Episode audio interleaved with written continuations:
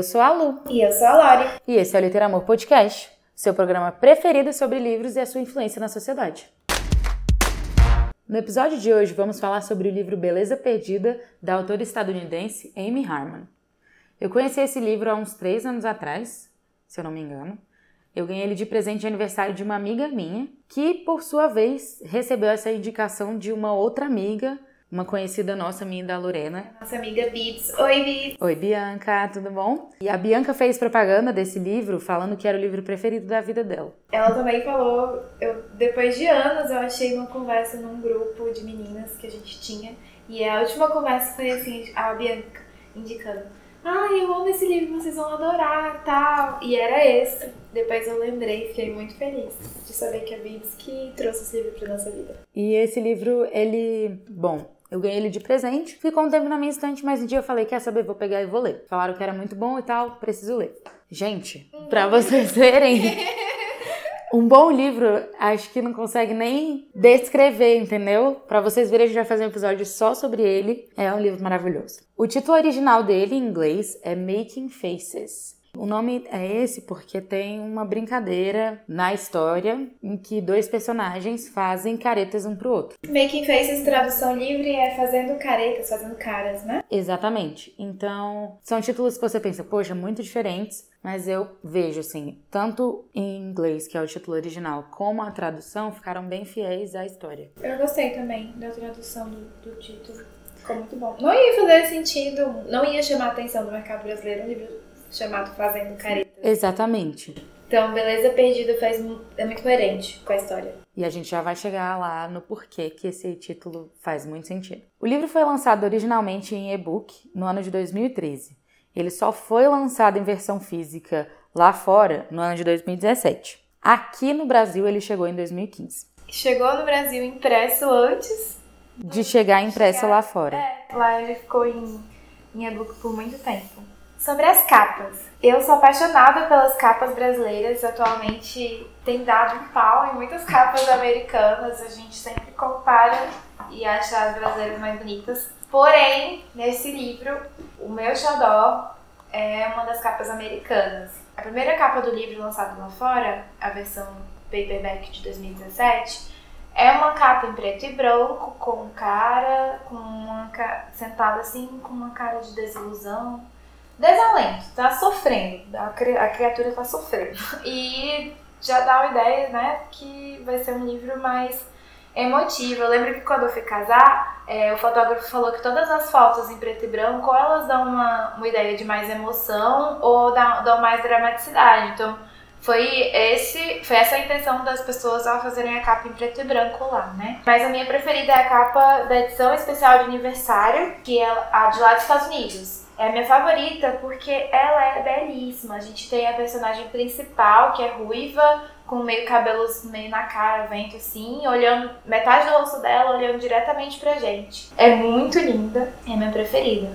É uma capa bem forte também, essa capa de aniversário, né? Parece que ela tá olhando para você. Pro, pro, pro leitor mesmo. Pessoa que vai pegar aquele livro na mão. Tanto que é a capa que tá como capa do livro no site da autora. Hum. É a capa que tá lá. Óbvio, é a preferida dela também. A capa brasileira, ela volta à ideia da primeira capa do livro, que é aquele homem atormentado e tal, mas o design dela é um pouco diferente. A gente achou que ele é bem nichado, assim, ele é focado num grupo específico de leitores. Até a fonte que escolheram para a capa, bem adolescente anos 2000. Uhum. Eu usava essas fontes nos meus blogs, vlogs.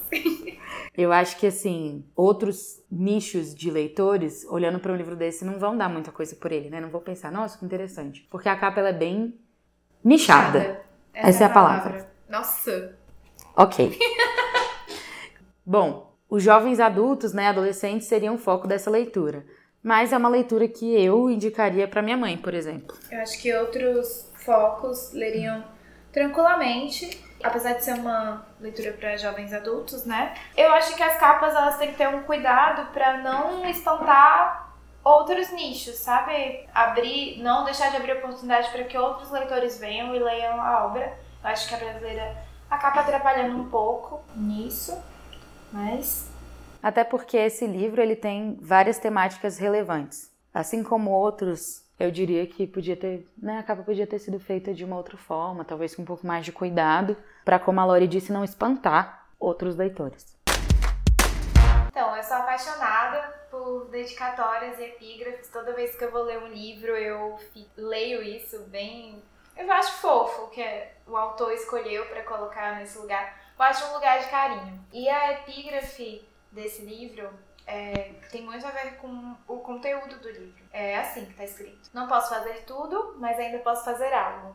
E porque não posso fazer tudo, não vou me recusar a fazer aquilo que posso. Essa frase é de um escritor estadunidense chamado Edward Everett Hale. Ele escreveu e publicou uma história para apoiar o norte dos Estados Unidos durante a Guerra Civil deles. A Guerra Civil dos Estados Unidos foi mais ou menos baseada em é, o norte queria a abolição da escravatura e o sul queria continuar sendo escravocrata. Então ele escreveu histórias que ajudavam a apoiar o norte, que queria a abolição da escravatura, nos Estados Unidos. E ele também era sobrinho neto de um espião americano durante a Guerra de Independência dos Estados Unidos contra a Inglaterra. Então ele é uma pessoa que vivia muito essa frase, tipo, eu não posso fazer tudo, mas eu posso fazer algo. Ele era um escritor publicando histórias, apoiando o que ele acreditava. E essa epígrafe, ela também é, resume bem o pensamento de Ambrose Young, que é o personagem principal da nossa história, um dos personagens principais. Como a gente sempre tem o nosso aviso de spoilers, a gente não vai revelar nada que influencie a sua leitura.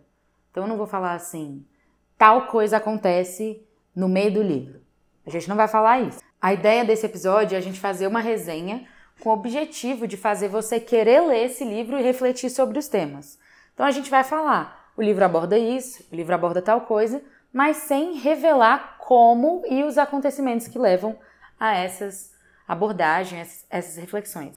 Bom, eu vou ler a sinopse para vocês, já para dar uma situada. Exato, e para também provocar o interesse de vocês na leitura. Verdade. Ambrose Young é lindo alto e musculoso, com cabelos que chegam aos ombros e olhos penetrantes. O tipo de beleza que poderia figurar na capa de um romance. E Fern Taylor saberia, pois devora esse tipo de livro desde os 13 anos. Quem nunca, né? Mas, por ele ser tão bonito, Fern nunca imaginou que poderia ter Ambrose, até tudo na vida dele mudar. Beleza Perdida é a história de uma cidadezinha onde cinco jovens vão para a guerra e apenas um retorna. É uma história sobre perdas, perda coletiva, perda individual, perda da beleza, perda de vidas, perda de identidade, mas também de ganhos incalculáveis. É um conto sobre o amor inabalável de uma garota por um guerreiro ferido.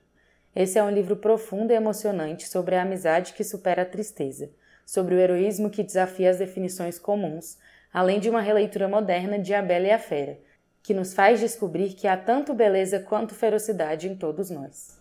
Só queria fazer um comentário sobre essa questão de ser uma releitura moderna da Bela e a Fera. Eu li a primeira vez porque a Luísa me emprestou e falou assim: esse livro dói. e eu fiquei com medo de ler, porque eu não sou uma pessoa que particularmente gosta de sofrer por escolha. Mas. Eu, eu adoro. Eu não li a sinopse na primeira vez que eu li. Na releitura que eu fiz pra gente escrever esse roteiro, eu também não tinha lido a sinopse, eu fui ler a sinopse só depois da segunda, da primeira releitura.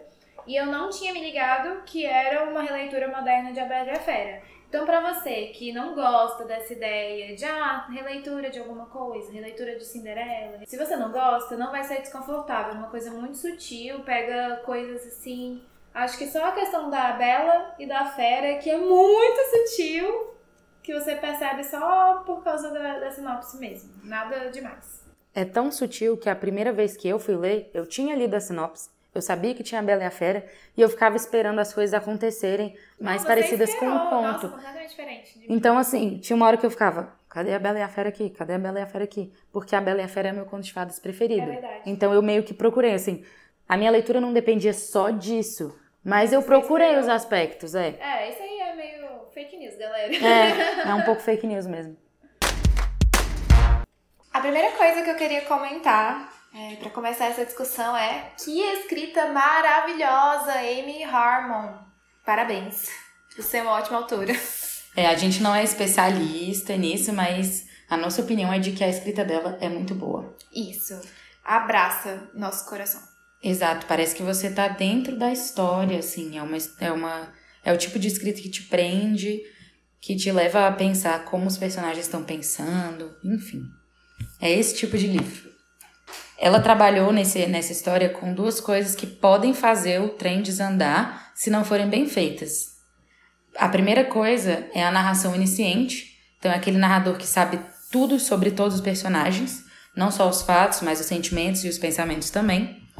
E a alternância entre linhas do tempo. É uma coisa que eu amo em livros. Eu amo quando a história vai passado, presente, futuro e tal. Claro que sem ser de um jeito bagunçado, que é muito difícil. Nossa, né? ela fez muito bem. É muito difícil você achar um livro que fica alternando entre passado e presente, por exemplo, que o leitor não fique confuso. Isso. Mas isso não acontece em Beleza Perdida. É, sobre a narração onisciente, ela fez tão bem essa questão do, do narrador é, mostrar os pontos de vista dos personagens que eu tive, quando eu fui escrever esse roteiro, eu tive que voltar pro livro pra ver se ela não tinha feito igual Game of Thrones, que ela cada capítulo era uma, uma- sobre o ponto de vista, uma pessoa escrevendo o ponto de vista dela. Isso- E não é. É um narrador que mostra todos, mas é tão perfeito que eu pensei que era divididinho por pessoa. É, em Game of Thrones tem o nome do personagem em cima do capítulo. Nesse Isso. não, porque não, não, não É é, um a narrador. cabeça daquele personagem. Isso, mas ela fez tão bem que eu pensei que era divididinho. Parabéns. Muito bom. É, na escrita dela, as idas e vindas no tempo e essa mudança de pontos de vista, elas vão criando mais e mais camadas para a história. Então os personagens eles são completos e as coisas que eles fazem nunca são aleatórias. Você realmente consegue conhecer as várias partes de cada personagem. Não tem um personagem que você fala assim, esse personagem ele é só atleta, esse personagem é só pai, esse personagem é, É só verdade. isso, é só aquilo. Não, cada personagem é mais de uma coisa, digamos assim. E é, sabe quando você vê uma pessoa e você fala, não, essa decisão não combina com essa pessoa. Essa pessoa não faria isso. Uhum. Você chega a essa conclusão com os personagens, só que, tipo, é sempre no, ao contrário, tipo assim. Nossa, essa decisão é muito a cara dessa personagem. Essa personagem faria isso se ela fosse uma Exato, pessoa. exatamente. É muito bem coordenado. Como a gente falou lá no início, a Amy Harmon ela é uma autora estadunidense e ela já tem 12 títulos publicados pelo mundo inteiro. A maioria deles foram cases de sucesso Uhum. e bombaram, assim, no mundo inteiro. As pessoas falam muito que a sua escrita ela muda de um livro para o outro. Eu já li outros três livros dela, além de Beleza Perdida, e posso falar que sim, eles mudam bastante.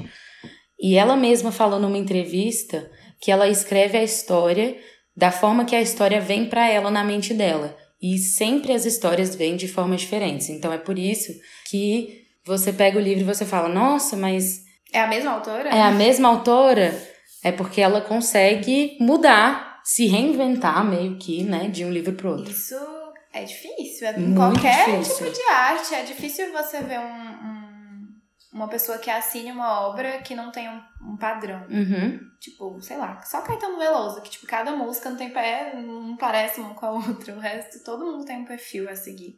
E para esse livro Beleza Perdida, a inspiração veio do irmão da autora, que serviu nas Forças Armadas após o 11 de setembro, e também do primo dela, que tem uma doença chamada distrofia muscular de Duchenne. Todas as entrevistas que a gente citar aqui, que a gente falar alguma informação que veio de algum blog literário, a gente vai deixar no link da descrição, tá bom? Para vocês, se vocês quiserem ler e se aprofundar.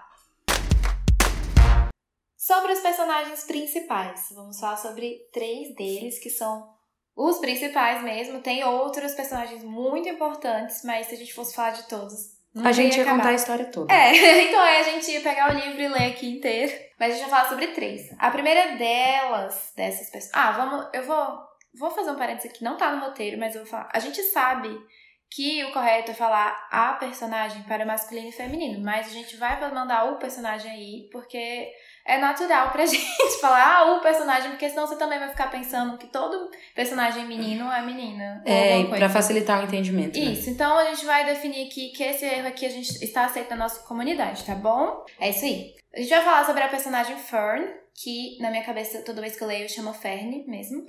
é, ela é uma filha de pastor, franzina, bondosa, com autoimagem péssima e uma leitora voraz de romances, como nós. Ela é completamente apaixonada por Ambrose desde sempre e passava desapercebida, não só por ele, mas pelo colégio inteiro. Ela se via como uma pessoa muito comum. Eu até guardei dois quotes aqui, duas frases do livro, duas passagens, sei lá como é que chama isso. Quote é frasezinha do livro, se você não Citações. sabe. Isso, citação. Então eu vou ler agora para vocês. Fern lia romances desde que tinha 13 anos. Havia se apaixonado por Gilbert Blythe de Anne de Green Gables e ficara ávida por se apaixonar daquele jeito repetidas vezes. E então havia descoberto os romances de banca. Sua mãe teria desmaiado de cara no chá de hortelã se soubesse quantos romances proibidos Fern havia consumido no verão antes do oitavo ano, e que ela tivera um milhão de namorados literários desde então. Se apaixonou por Gilbert Blythe, minha filha! Quem nunca? Quem não? Ah, eu também. É a Lorena todinha, no atual momento. É tipo isso, eu amo, eu amo esse personagem. E o outro, a outra quote que eu separei, a outra citação foi: Havia flutuado pela infância sem dramas e com pouco alarde, ancorada na perfeita consciência da própria mediocridade. Gente, Tadinha. lagriminhas. Ela se vê como uma pessoa comum, normal. Não tem nenhum brilho nela mesma. Ela... Não, e ela não é deprimida, ela só se vê como é normal. É. Falar, ah, ninguém presta atenção em mim, mas é isso, essa é a minha vida, tô levando assim e continuo. Não, não é, não vai me definir muito. Uma curiosidade é que Fern em inglês significa samambaia. E é um nome horroroso. Bichinha, coitada, coitada. Não, Quando você gente. descobre isso no livro, você fala, hum, Nossa. Não, mas a- eu triste. lembro que tem alguma justificativa. A mãe dela era fã de alguma banda ou de algum artista. Ou li- leu algum livro, alguma coisa assim. Que a, a pessoa, o personagem, tinha esse nome. E ela colocou na filha. Ainda bem que minha mãe não teve essas viagens e Né? tal. Tudo minha bem. também. Outro personagem principal que a gente vai falar é o Ambrose, que é o mocinho da nossa história. Ele é aquele famoso, maravilhoso atleta do ensino médio. Ele é inteligente, é bonito, popular, aquele clichêzão mesmo. Só que o diferencial dele para esses clichês é que ele não é um babaca. Ele é bem responsável e ajuda o padrasto dele na padaria. E aí, você vai se perguntar: Meu Deus, que batido isso! A menina, patinho feio, o menino. Popular, O que, que tem de diferente atleta, muitas coisas. E o que chamou a nossa atenção nessa história, né? Numa história tão comum, digamos assim. Primeiro, a guerra. O livro ele vai entrar na guerra de uma forma muito sensível, e a gente vai falar um pouco sobre isso. O marco histórico real, porque esse livro fala sobre algo que realmente aconteceu. Ele tem um fundo histórico real, né? No caso. Uhum. O fato do livro ser bem fundamentado e as emoções e o desenvolvimento dos personagens serem trabalhados de maneira bem profunda. Outro ponto é que a empatia que você sente pelos personagens, ela é muito real. Você lendo aquilo que está acontecendo, você consegue se, entende. imaginar Nossa. naquela situação. É dolorido. Como a Luísa disse pra mim, eu digo pra vocês, esse livro dói. Mas ele dói de um jeito bom, porque é um jeito que faz a gente pensar sobre as coisas que acontecem na nossa própria e, vida. E ele te faz querer devorar e entender e ver o final dessa história e falar, meu Deus, eu preciso. É uma dor, mas uma dor que te leva. Uhum. E ele é um clichê que ele é muito bem trabalhado e aprofundado. Ele tem o potencial de conquistar o seu coração, assim como ele conquistou o nosso. Com certeza. O último personagem principal que vamos frisar aqui é o Bailey. Bailey é um nome nos Estados Unidos, ele, ele pode ser feminino ou masculino. No caso, ele é um menino, ele é o primo da Fern e dono de uma personalidade incrível. Ele é um dos meus personagens preferidos da vida inteira e ele merece estar nesse pódio. Ele merece. Nossa, Bailey, eu te amo. É, o Bailey, ele é. Ele é mais ou menos da mesma idade que a Fern, né? As mães deles ficaram grávidas bem pertinho um do outro.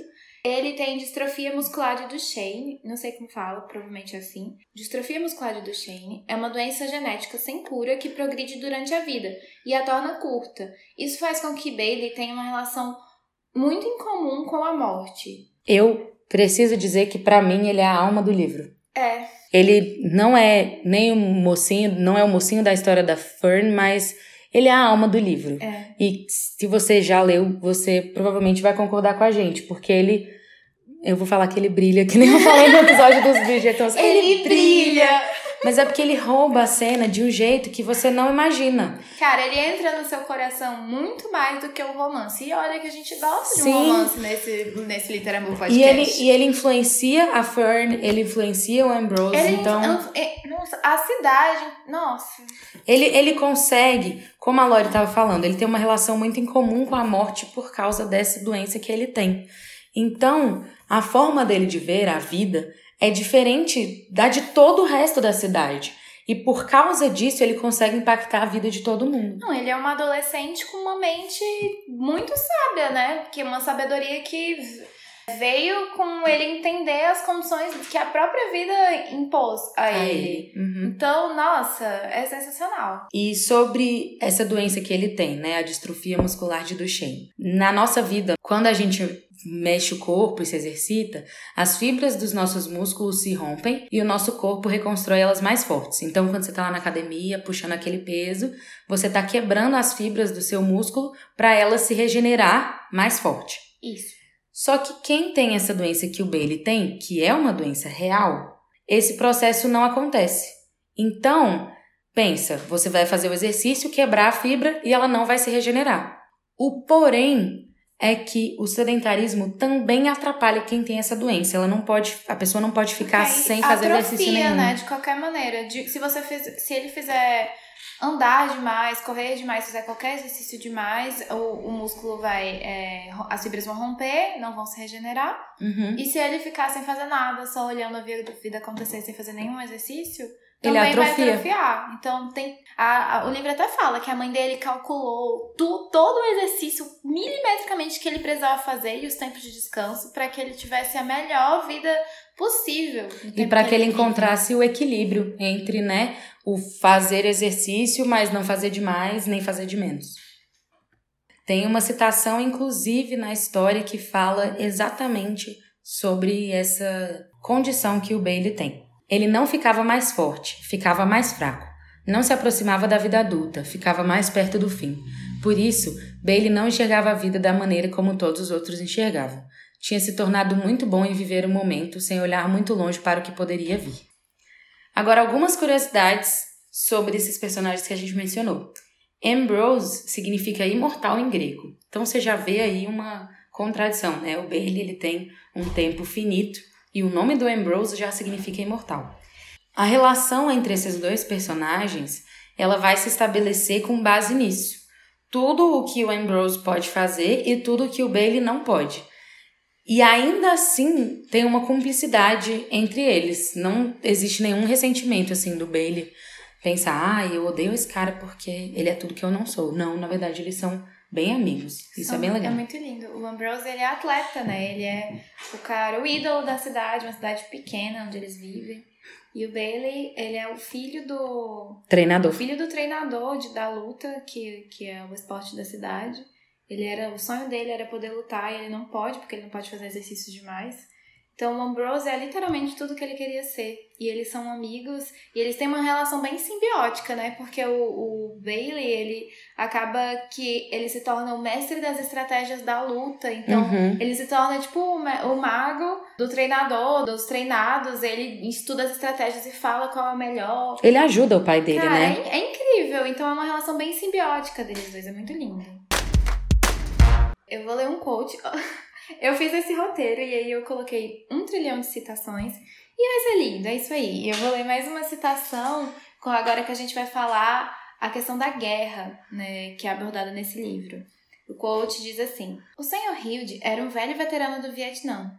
Não media as palavras e não tolerava política. Estava assistindo com os alunos aos Estados Unidos serem atacados, sem piscar, mas tremia por dentro. Ele sabia, talvez melhor do que ninguém, qual seria o custo. Vidas jovens. A guerra estava a caminho. O Sr. Hilde era o professor de matemática deles.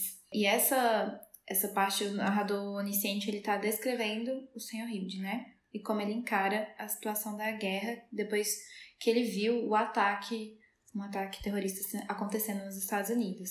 A autora traz a visão da guerra como algo que nos atinge pessoalmente. Geralmente, as guerras são tão distantes da nossa realidade que a gente não, não, não gera uma empatia suficiente pra gente. Às vezes a gente fica mal, a gente tá assistindo o Jornal Nacional durante o jantar e vê alguma coisa da guerra por exemplo, na Síria, e a gente fica, ah, poxa, coisa Principalmente, triste. principalmente para nós brasileiros, né? Que a gente raramente está envolvido em algum conflito físico de fato. Então, É, então, pra gente, guerra é uma coisa que acontece no Oriente Médio muito e pronto. distante, muito distante da nossa realidade, outro mundo praticamente. Então, exatamente são apenas notícias que vemos todos os dias nos jornais. Beleza Perdida nos traz uma visão, mesmo que enviesada, bem próxima do que é a guerra. A autora consegue descrever o sentimento do cidadão comum quando a guerra bate a porta dele. Eu vou explicar um pouquinho sobre o que que é viés, já que a Lori falou que o livro traz essa visão enviesada. Todo ponto de vista de qualquer pessoa tem um viés, porque ele vai passar pelo filtro das experiências daquela pessoa. Então, assim, toda vez que você vai falar alguma coisa pra alguém, alguma informação, aquilo passa por quem você é. E quem recebe essa informação também vai filtrar a partir da ótica das vivências dela. Assim como a gente falou no, no podcast anterior, a gente Sim. falou um pouco sobre isso. vai. Parece complicado, mas é só você pensar que quando você lê algo sobre política no Brasil, aquilo ali tá passando pelo viés de quem escreveu e quando você recebe, passa pelo seu viés também. Você vai receber isso de uma forma diferente que eu vou, por exemplo, porque eu tenho as minhas experiências e eu tenho a minha forma de encarar o mundo, e elas não necessariamente são as mesmas que a sua. Eu sou formada em jornalismo e uma coisa que a Lori achou legal de compartilhar nesse roteiro é como o jornalista faz para não pesar a mão nesse viés. Uma coisa que a gente debate muito na faculdade é o fato da imparcialidade não existir, porque é impossível você escrever um texto ou fazer uma notícia sem colocar um pouco de quem você é ali. Então, as técnicas que a gente geralmente usa é prestar muita atenção em juízo de valor. Qualquer tipo de adjetivo que você coloque num texto pode agregar um juízo de valor que é seu e não daquela coisa. Então, é diferente eu falar, por exemplo, essa garrafa é bonita e essa garrafa é amarela. Amarelo Hum, é um É adjetivo. um ótimo, um ótimo exemplo. Amarelo é um adjetivo e é uma verdade. Bonita é uma opinião minha. Então, no texto jornalístico, qualquer palavra pode vir a se tornar um juízo de valor, algo que é meu, que eu quero botar no texto. Então, a gente presta muita atenção em adjetivo, em qualificações grandes demais, né? Se você vai colocar muita qualidade ou muito defeito em algo e é algo que não é claro, não é verdade, isso já é o seu viés naquilo. Então, claramente, esse podcast é um viés das nossas experiências de vida. Sim. Então, se você não concorda com alguma coisa, tá tudo bem. E se você é, quiser pesquisar mais sobre os assuntos que a gente fala aqui, fique à vontade. A gente ficaria muito feliz se as coisas que a gente conversa aqui levarem você a pesquisar e mais sobre um assunto que você não estava pensando tanto. Uhum. Passou pelo viés das nossas cabeças, quando a gente fala que um personagem brilha, a Uhum. gente não está. A gente não tá falando que ele brilha que nem o Edward no filme de Crepúsculo. A gente não tá dizendo que ele brilha. A gente tá falando uma coisa subjetiva, que você pode não entender assim. Essa é a nossa visão de vida, entende? E por que que eu expliquei tudo isso de viés? Porque a gente tá falando da questão da guerra. E o livro ele não trata sobre os interesses por trás, que são o petróleo, a luta pelo poder, nem os lucros que uma guerra tem. Porque sim, a guerra ela gera lucro para grandes empresas e indústrias. Muito lucro, tem muita empresa interessada que guerra. Você Pensa assim. assistiu as- os filmes da Marvel, você viu que tem indústria de armamento por aí. Exato. Pensa que a arma que os exércitos usam, ela não vem do nada. Alguém vendeu aquilo pro exército. Então tem alguém ganhando dinheiro com a existência de uma arma. Tem pessoas que têm interesse que guerras existam. Sejam elas guerras no Oriente Médio, seja, ai, meu Deus, a guerra ao tráfico no Brasil. Entendeu? E é nisso que a gente fala. Isso passou, essa opinião aqui passou pelo meu viés. Você não precisa concordar. Mas é uma verdade. Existem pessoas que têm interesse na guerra. É. E o livro ele também não mostra o outro lado da guerra, que é a visão do inimigo. E se você pega qualquer Do filme. inimigo, entre aspas, né? Porque a gente tá vendo a visão do americano, o inimigo é o outro. Uhum. Porém, se a gente estivesse vendo a visão do outro, o inimigo era o americano. Exato. Qualquer filme que você pega de Hollywood sobre qualquer guerra, mas especificamente a segunda, que foi a que os americanos, a Segunda Guerra Mundial, que foi a que os americanos se envolveram mais, o americano é sempre o herói. Óbvio, porque o filme é feito nos Estados Unidos. O estadunidense é sempre o herói. Exatamente. Ah, é, foi mal. O, o estadunidense é sempre o herói. E o outro é sempre o malvado, nananã. Tanto que a propaganda tanto de ambos os lados. Por exemplo, na Segunda Guerra, o nazismo fez propaganda para que as pessoas se engajassem nisso. Uhum. E o Capitão América nasceu para que os americanos apoiassem isso, sabe? Pra crescer esse sentimento de nacionalismo Isso, nas então, pessoas. é. As guerras nascem quando a gente divide entre nós e os outros, na verdade, né? Uhum. Uma citação que a gente quis trazer do livro é justamente sobre essa questão do inimigo, entre aspas. Também existem vermes nos Estados Unidos, Beans lembrou em um tom suave. Podemos não ter encontrado nenhum em Hannah Lake, mas nem por um segundo acredite que não existe mal em todos os lugares. Não assim, Pauli sussurrou, sua inocência tornando-o resistente à verdade. Então ele mostra dois personagens que estão na guerra, estão longe da cidade natal deles, se e deparando. aconteceu uma atrocidade lá, uma pessoa que eles confiaram foi morta pelo inimigo por ter ajudado. Eles eram uma pessoa do país onde estava acontecendo a guerra, e aí ela foi morta por estar ajudando os americanos, como um sinal tipo, ah, não ajude o inimigo, que no caso o inimigo aí seria os americanos, porque você será morto. E aí ele estava revoltado, falando que não existiam pessoas assim nos, nos Estados Unidos. E é isso, assim. Eles são confrontados por esse mal que existe em todos os lugares, né? Bom, e aí essa citação ela é um exemplo de como o livro ele dá umas pinceladas na crítica, digamos assim, mas ele nunca perde o seu viés, que é o viés da autora. É, que o americano foi. É o mocinho da história. Exatamente. caso, né? E como a gente falou lá no início, a própria autora teve um irmão que serviu na guerra, então ela tem esse ponto de vista, não tem como ela ter outro ponto de vista. Mas, ainda que com o forte viés do patriotismo americano, sempre bem presente, sempre vê aquela bandeira americana em todos os filmes e tal, a leitura desse livro é, consegue nos apresentar um ponto de vista em que todos nós nos encontramos. A gente se encontra no ponto que é a nossa humanidade. A fragilidade de ter seus medos expostos e a sua segurança derrubada, o sentimento geral de impotência e o sobreviver ao novo normal, que é estranho depois de um trauma. Outra coisa que o livro traz é a necessidade que nasce em algumas pessoas de não ficar de braços cruzados quando atrocidades acontecem. Eu vou trazer agora uma citação que mostra justamente esse momento. A vida voltou ao normal, mas parecia errada, com uma camiseta favorita vestida ao avesso. Ainda era sua camiseta, ainda era reconhecível, mas pinicava em todos os lugares com as costuras à mostra, a etiqueta para fora, as cores mais fracas, as palavras de trás para frente. Só que, diferente da camiseta, a sensação de algo errado não podia ser corrigida. Era permanente, era o novo normal. Então, quando ele se vê em frente a uma situação ruim, a um ataque, essa é a sensação que as pessoas têm. Nossa, eu adoro essa citação. Eu lembro que quando eu li, eu tava passando por uma situação.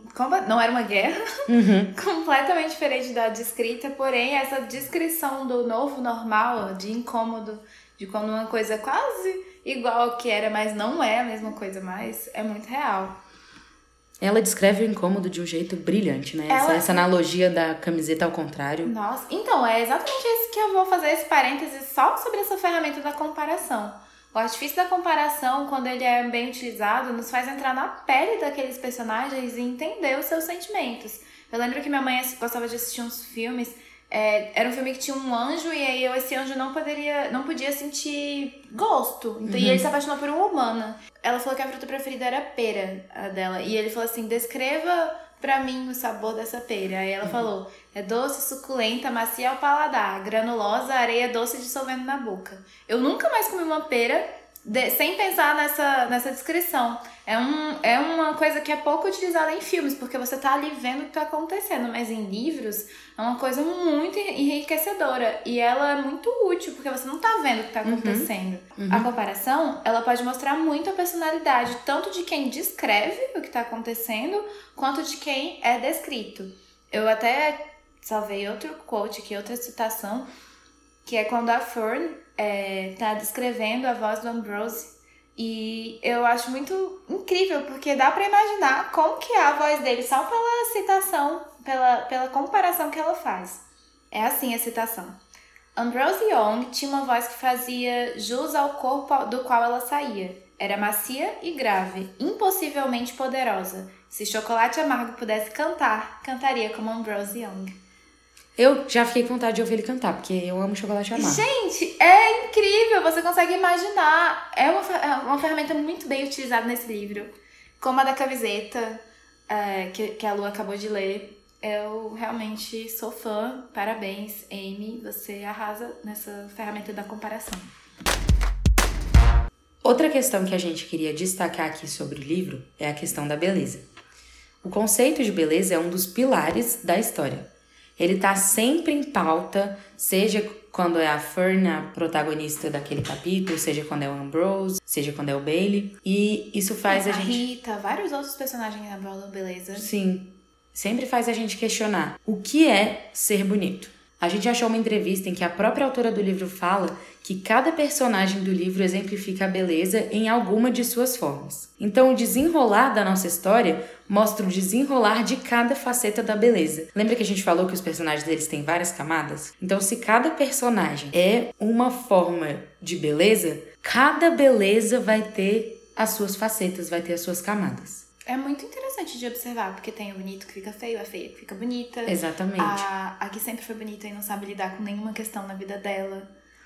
Aquela beleza de ver a vida como um momento e não como uma coisa que vai durar para sempre, não. que é a mentalidade do Bailey. É bem legal. Uma coisa que é central à nossa história é o questionamento da beleza ser uma bênção ou uma maldição. Então tem uma personagem que ela é considerada bela a vida dela inteira e tem qualidades que ela não tem, ela não consegue desenvolver porque ela sempre foi considerada bonita. E ela nunca precisou, na verdade, desenvolver ela não sabe lidar com muitas coisas. Exato. Em contrapartida, tem outra personagem, que é a Fern, que ela foi rejeitada durante toda a infância e ela tem coisas que essa outra personagem não tem. Outras qualidades, qualidades e defeitos. É, a gente não tá falando que é ruim ser bonito ou ruim ser feio. A gente, na verdade, tá questionando a questão, a importância disso, na verdade. Uhum. Mas a, o fato é que somos diferentes e por, por causa da nossa própria experiência de vida, desenvolvemos é, defeitos e qualidades e habilidades completamente diferentes. E isso é abordado. É, e isso é abordado no livro pelo ponto de vista da beleza. Tudo que o livro passa, tudo que ele traz é muito real. Então o leitor, ele vai se relacionar com vários sentimentos nessa trama, seja dos personagens principais, seja dos secundários, seja da mãe da irmã de não sei quem. A escrita e a forma como as coisas são contadas faz você se relacionar com qualquer sentimento dentro do livro. E um outro questionamento indireto que o livro traz é: por que a beleza importa tanto para nós? no fim das contas, o que importa de verdade, o que deveria importar? É, outra questão do livro é a questão do heroísmo. O Bailey, ele é fascinado pela história do Hércules, o herói grego. Eu também gosto muito de mitologia, então quando eu vi que ele estava lendo coisas da mitologia grega, eu fiquei, ah, que legal. Tá, enfim. Por não poder se dedicar à luta, atividade que seu pai era treinador e os seus amigos participavam, inclusive o Ambrose, ele mergulhava nos feitos impossíveis de Hércules, considerava o Hércules o herói máximo, o ícone dele, né, no caso. Em uma cena específica do livro, Bailey estava lendo seu livro de mitologia e Ambrose veio sentar com ele. E aí, é, Bailey estava lá folheando, parou na parte do Hércules. Bailey mostra a escultura chamada Face do Herói, que era o rosto do Hércules em sofrimento. Ambrose não entendia porque o herói, cheio de reconhecimento e glória como Hércules, poderia estar em tanto sofrimento. Essa cena simboliza uma trama que permeia todo o livro: o preço do heroísmo. O verdadeiro heroísmo dói e exige sacrifício sem fim e tem um alto preço. E o interessante dessa cena é que ela se passa no início da trama antes das coisas que se passam no livro acontecerem. Antes de tudo acontecer, o Ambrose ele tem essa imagem do herói que não sofre, não tem por que ele sofrer. Ele vê a glória e o reconhecimento, né? Exato. Ao longo da história ele vai mudar essa mentalidade. Tem uma outra citação que a gente separou que mostra isso. É uma conversa do Ambrose com o professor de matemática, aquele que a gente já leu um quote sobre ele mais cedo. Eles estão conversando antes, um dia antes do Ambrose, Ambrose ir pro treinamento, antes de ir pra guerra.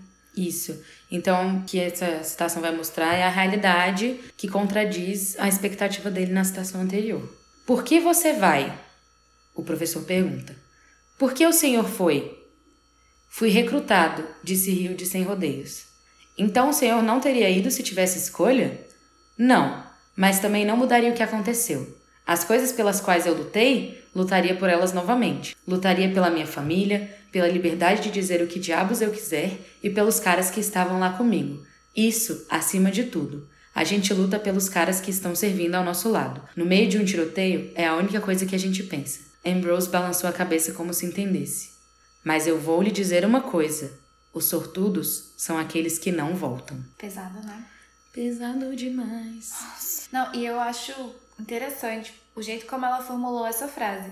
Ambrose lançou a, balançou a cabeça como se entendesse. Ele não, Ele não entende, Ele não aham. entende. Ele acha que entende. Ai, e a gente. gente acha que entende. Ai, que livro. Que livro maravilhoso. Comentários aleatórios. a gente separou uma sessão só para comentários aleatórios desse livro.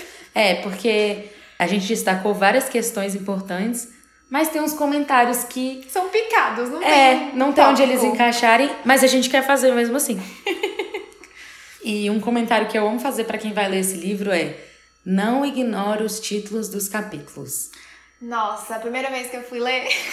Não, eu sou uma pessoa que ignora títulos. Uhum. Eu ignoro todos os títulos, eu nunca leio. E aí eu ignorei. Aí depois eu falei assim: eu não acredito! Voltei ele um por um. um por um. Tem uma hora na história que os títulos vão fazer sentido, os títulos de cada capítulo. E é justamente nessa hora que você vai querer voltar e reler tudo. Nessa hora eu me senti muito enganada, eu fui É. muito pisada pela Amy. É, e eu, eu sou de prestar atenção em título, em quando um capítulo tem, sei lá, uma citação no início ou um Não, pedaço é de música, eu amo prestar atenção nessas coisas, nesses detalhes. Mas nome de capítulo, não. Mas ainda assim, quando eu cheguei na parte que faz sentido, eu falei, pera. Aí eu voltei. Gente, que sacada, gente. É uma das melhores sensações. Foi uma sensação, tipo, meu Deus, eu fui trucada. É. Truco! É, É, e é muito e é muito bom você pensa, meu Deus, essa autora ela realmente pensou em todos os detalhes dessa história, não foi um negócio assim, coincidência, né? Coincidência? Acho que Acho não. que não. Eu queria frisar que eu adorei fazer essa releitura. Eu amo releituras em geral. O meu marido, ele não gosta de re nada. Ele não gosta de reassistir filmes, ele não gosta de refazer coisas que ele já tenha feito. E eu adoro, porque eu sou uma pessoa tão. Eu fico tão alvoroçada pra chegar até o final que às vezes eu como algumas informações no meu cérebro não consegue computar tudo. Então toda releitura que eu faço, eu presto atenção em um detalhe, alguma coisa, alguma informação que não ficou fixada no meu cérebro da última vez que eu li. E é sempre uma experiência engrandecedora. Eu amei reler esse livro, eu amo fazer releituras em geral. Eu também amo fazer releituras. A Lori falou que o marido dela não gosta de nem rever filme. Ele Gente, não eu, gosta. eu cresci revendo o Diário da Princesa 2 50 milhões de Eu vezes. decorado todas as falas. Tanto que esses filmes. dias, assim, parênteses, né? Eu tava assistindo recentemente, a minha mãe entrou no quarto e falou assim: Ah, você tá vendo o seu filme? Porque eu já vi esse filme tantas vezes. Tá vendo o que seu ela filme? já sabe as falas. É o Diário da Princesa? O 2, aham, o do Ah, casamento. É aquele personagem. Ele é maravilhoso. É Michael, Ele né? brilha. Não. Ele brilha. Não, o Michael é o principal dos livros. Ah, é verdade. é o Nicholas. É o Ni... Ai, apesar daquelas costeletas, ele é maravilhoso. Ele é lindo. Eu amo aquele ator, o Chris Ele é muito charmoso, né? Putz, grilo. Eu não vou cortar isso, eu vou deixar isso Pode no episódio. deixar a gente babando no personagem. Chris Pine, maravilhoso. Enfim. E por ter crescido revendo filmes várias e várias vezes, não é diferente com os livros pra mim. Tem livro que eu termino e aí um li- no livro seguinte eu tô, ai que saudade, que vontade de reler aquela parte. Tem livro que eu não releio inteiro, mas eu releio as partes que eu mais gostei. A Seleção é uma série que assim, eu acho que eu li duas vezes, mas tem algumas partes que eu li 50, porque eu amo. Não, e eu adoro, até com filmes eu gosto disso. Tem alguns filmes que mesmo criança eu assisti, eu assisti o Fabuloso Destino de Amélie Poulain, eu era, sei lá, sei lá, eu era muito criança, eu não, era, eu acho, não acho que era pra eu ter assistido esse filme. Aí eu falei assim, eu não tô entendendo esse filme, eu acho que eu vou entender quando eu for adulta. Então tem algumas coisas que eu acho que a nossa mente, ela... Só vai entender depois. Então, por exemplo, eu li, eu tava comentando com você mais cedo, eu li os Jogos Vorazes quando fiz um ano de namoro com o Guilherme em 2014, me deu de presente. E aí eu li a série, eu amei, amei muito. Aí veio os filmes e tudo mais. Esse ano eu resolvi reler. Reler o primeiro. E eu peguei tantas coisas que a minha mente não tinha processado, críticas sociais, que eu tô, meu Deus, essa mulher é incrível! E é porque você não tinha a mesma cabeça que você tem hoje. Não, não tinha. E é por isso que a gente gosta de releituras, porque você sempre vai pegar alguma coisa que você não pegou antes. Você nunca vai ser nada do que foi, será. Você não é a mesma pessoa que você era quando você leu a primeira vez. Suas interpretações podem ter melhorado. Ou você pode se decepcionar. Eu, eu comecei, eu sou viciada em podcasts. Eu achei um podcast chamado Wine About It, que é, são duas meninas que elas, elas tomam vinho e comentam sobre algumas coisas. E elas começaram a fazer releituras de livros. Elas releram Crepúsculo. Aí Aí, uma odiava, ou amava, amava, amava o Edward, era o, tipo, ela, ela disse que chegou a pensar assim, nossa, eu nunca vou ter um amor que me ame como o Edward. Meu Deus. Nossa, mas sério, e ela leu adolescente, Uhum, ela disse claro. que ela, ela se decepcionou tanto relendo, esse, porque, meu Deus, Porque isso aqui não é coisas- normal, isso aqui não é normal. Você vê coisas que você não via antes, Exato. né? Isso é eu vou linkar o episódio, é, esse episódio, eu nem terminei de ouvir ainda, mas ele é muito legal, eu tô, eu tô me divertindo muito. É, Então, me manda também, eu quero, Tá quero muito ouvir. legal. E um outro comentário aleatório que a gente queria fazer é sobre as cenas em que os personagens aparecem crianças. Sim! Como a gente falou, o livro ele fica transitando entre passado e presente, então tem os momentos que eles aparecem bem pequenos. Quem ouviu o episódio dos Bridgerton sabe que eu amo crianças. Então eu amo quando um autor coloca crianças nos seus livros e faz aquilo de uma forma real, assim, que você acredita que é uma criança. E a Amy Harmon consegue fazer isso muito bem. Ela mostra o lúdico e a inocência das crianças nesses personagens de uma forma assim incrível, né? Você conhece facetas da personalidade deles por vê-los crianças também. São lindos, neném. Tem uma cena em que Eu amo Am- essa cena. é muito fofa. O Ambrose, criança, com 11 anos, ele mata. 11 ou Não, 10, bem por menor, aí. eles são menores. 6, 7. Enfim, com eles crianças, o Ambrose mata uma aranha e o Bailey fica triste que a aranha morreu. Porque o Bailey, ele, na verdade, tinha acabado de descobrir a condição dele. Ele tem distrofia muscular de Duchenne e ele ia perder os movimentos. Então, a independência que ele tava ganhando, ele ia perder. E aí, ele tava pensando se a- ele deixasse, falando pra Fern, se ele deixasse a aranha picar ele, será que ele ia virar o Homem-Aranha? E aí, ele não ia ter que perder o movimento do- das pernas, dos braços. Bichinho. Ai, gente. E aí. E eles são tão inocentes. Aí a Fern fica, não, acho que não vai acontecer. Aí ele, eu acho que vai. Aí eles ficam observando a aranha, tipo assim, será, o que será que vamos fazer? Aí o Ambrose pisa na aranha sem querer, a aranha morre. E o Bailey fica muito triste com a morte da aranha, porque é o momento em que ele tá começando a pensar na morte, né? E aí eles enterram a aranha. Eles fazem um funeralzinho. É muito fofinho. E aí a Fern faz uma oração e a gente separou essa oração pra trazer. Ah, tá. Ah, o contexto. Aí ele, o, o Bailey saiu correndo chorando e a, a Fern fala, acho que a gente devia enterrar eles. Eu sou filha de pastor, então eu posso fazer a oração. Aí ela ora bem assim: Pai Celestial, somos gratos por tudo que o Senhor criou. Adoramos observar essa aranha. Ela era legal e fez a gente ficar feliz por um minuto antes que o Ambrose a esmagasse. Obrigada por tornar bonitas até as coisas feias. Amém. não, gente! É, é muito fofo e é muito assim. Eu não consigo. Quem convive com criança sabe que a criança ela tem essa mente assim. Essa é ah, essa aranha era muito legal até ela morrer. Obrigada. É. E, e, É muito lindo. e algo interessante é que até a beleza nessa oração da criança é né, verdade. ó. aparece. Obrigada por tornar bonitas até as coisas feias. A gente separou uns quotes, como se não houvesse quote suficiente nesse episódio. A gente separou mais dois quotes pra lermos, porque achamos interessantes, não achamos que cabia em outra parte, mas a gente queria mencionar mesmo assim. Vou ler o primeiro e a Lu vai ler o segundo. O primeiro é assim.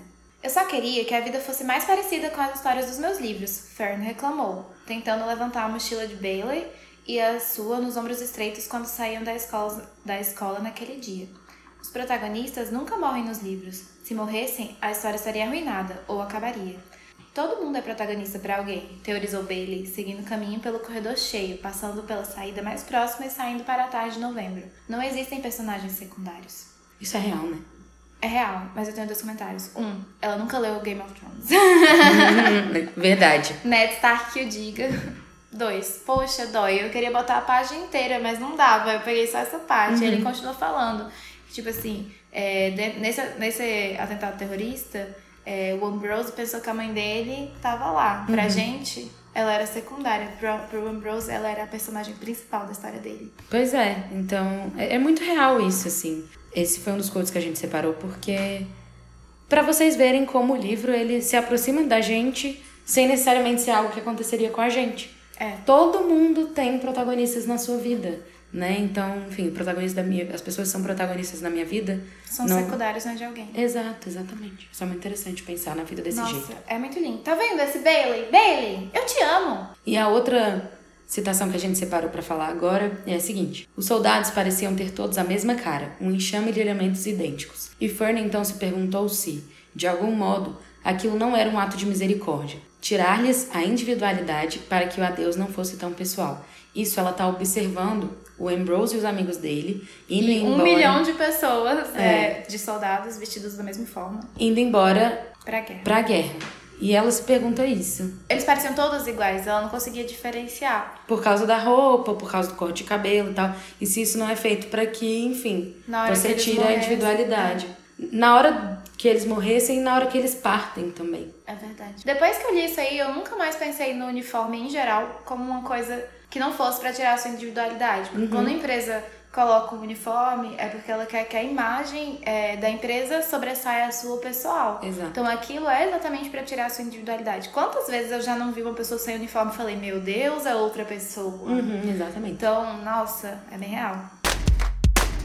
E para fechar o nosso episódio, a gente tem aquele quadro de sempre. Se você já tá aqui com a gente desde as últimas semanas, você já conhece. É o nosso quadro Livro de Cabeceira, onde a gente fala sobre algum livro que a gente tá lendo ou que leu recentemente, ou até não recentemente, porque o meu não é tão recente, mas que a gente quer indicar. O que a... deu na telha. A verdade, a gente só quer uma desculpa para mandar um livro assim, falar, olha, esse aqui você vai gostar muito. Exato, e para te incentivar a ler. A minha indicação de hoje é um livro chamado Senhorita Aurora, da Babi Asset. Ela é uma autora brasileira, ela tem alguns romances contemporâneos e alguns de época. Senhorita Aurora, apesar de ter esse nome que parece de época, é a contemporânea. Capa parece de época também. É, eu adoro a capa desse livro, acho ela bem bonita. Chamou bem minha atenção quando eu, eu comprei. Eu tenho um cartão postal, acho que eu ganhei no Bienal do Livro de 2018. Eu ganhei um cartão postal de Senhorita Aurora. eu comprei na Bienal. Eu comprei na Bienal. Porque eu já tinha visto sobre ele, aí tava lá na Bienal, aí eu falei, hum, que espaço melhor para comprar um livro? Não tem, é a Bienal. E a história é de uma brasileira que é bailarina e ela vai dançar lá no balé de Londres, na companhia de balé de Londres, e ela começa a se envolver com o maestro da companhia. Nossa, eu não sabia nada desse livro. É muito bom. Meu Deus do céu. E eu quis indicar ele hoje nesse episódio porque é um romance que vai falar sobre algo mais. Ele traz um assunto mais delicado. E eu não vou falar que assunto é, porque vai ser muito spoiler da história, isso não tem nem na sinopse. Eu vou deixar você ficar curioso e ir atrás do livro para descobrir o que, que é. Mas assim, a Babi ela consegue tratar desse assunto de uma forma muito sensível, de uma forma muito cuidadosa. Eu gostei bastante e foi um livro que me acrescentou com relação a esse assunto. É bem bonito. Eu não li ainda esse livro, porém tá na minha lista infindável de livros para ler. Então eu só vou ter que terminar os 30 livros que a Luísa me emprestou para ler. Estou aqui em casa. E é assim que eu terminar, eu posso passar para ele. O meu livro de cabeceira, minha indicação, é, na verdade eu acabei de terminar, foi o livro, último livro que eu li. Estamos gravando, na verdade, esse episódio no primeiro final de semana após o carnaval. Uhum. Eu trabalhei a maior, a maior parte dos dias do carnaval. Geralmente eu não sou uma pessoa muito rueira, eu não sou. Eu sou uma pessoa muito caseira, aproveita o carnaval para fazer outras coisas que não pular. Mas geralmente eu leio muito no carnaval. E esse ano eu li o livro Confetes e Serpentinas, uma coletânea de carnaval. Eu amei esse livro. Ele foi idealizado e organizado pela Iris Figueiredo, que é a autora de um livro que a Luísa me emprestou e me indica super bem, chama Céu Sem Estrelas. Maravilhoso o livro. Tá na minha lista, mas esse é dos próximos mesmo. Eu acho que vou ler o mês que vem. Oba. E tem seis autoras: Dude Saldanha, Lohane Fortunato, Rebecca Kim, Solane Chioro, Olivia Pilar e Vanessa Reis. São seis contos de carnaval. É tão relatable, tipo, é tão. Você se conecta com as histórias. É tão legal, eu nunca imaginei. Existem coletâneas de Natal, eu nunca tinha visto uma coletânea de carnaval. Uhum, eu também não. E aí tem o carnaval da pessoa que passou o carnaval trabalhando em São Paulo, o carnaval da pessoa que foi pra pipoca em Salvador, a pessoa que foi pra um carnaval em Belo Horizonte. E aí, não só isso, não só a nossa cultura. É nossa cultura, uhum. a cultura nordestina, o, Nordeste e, a sua, e as suas peculiaridades no carnaval e o, e o resto do Brasil. Não só a questão cultural, mas a questão de representatividade é muito forte. Todas as autoras são todas mulheres, são negras, gordas, deficientes, LGBTQI a mais. Então tem muita representatividade, é muito lindo. Eu amei tanto, sério, eu dei 5 estrelas, 5 de 5. E eu adorei, foi uma leitura leve. Eu comecei no sábado, como eu tava trabalhando, terminei na quarta-feira de cinzas. Foi bem uma leitura de carnaval. Pegou mesmo. o carnaval todo. Exato. Mas eu teria lido com certeza muito mais rápido, porque é uma coisa leve, é uma coisa divertida. A minha história preferida, eu não lembro de qual das autoras foi, mas é uma história em que a personagem principal, ela tinha uma, uma ganguezinha de criança, sabe aquelas ganguezinhas de criança? Quando você é criança, tem um monte de amiguinho ali na rua e ela brincava em Belo Horizonte, se eu não me engano. Não, era uma casa de praia que eles sempre alugavam e tinha esses mesmos crianças e tal. E aí ela nunca mais voltou. Quando ela volta pra lá, ela volta pra cuidar de uma prima que larga ela, vai curtir o carnaval e ela tá tipo, ai, nossa, eu odeio tanto carnaval.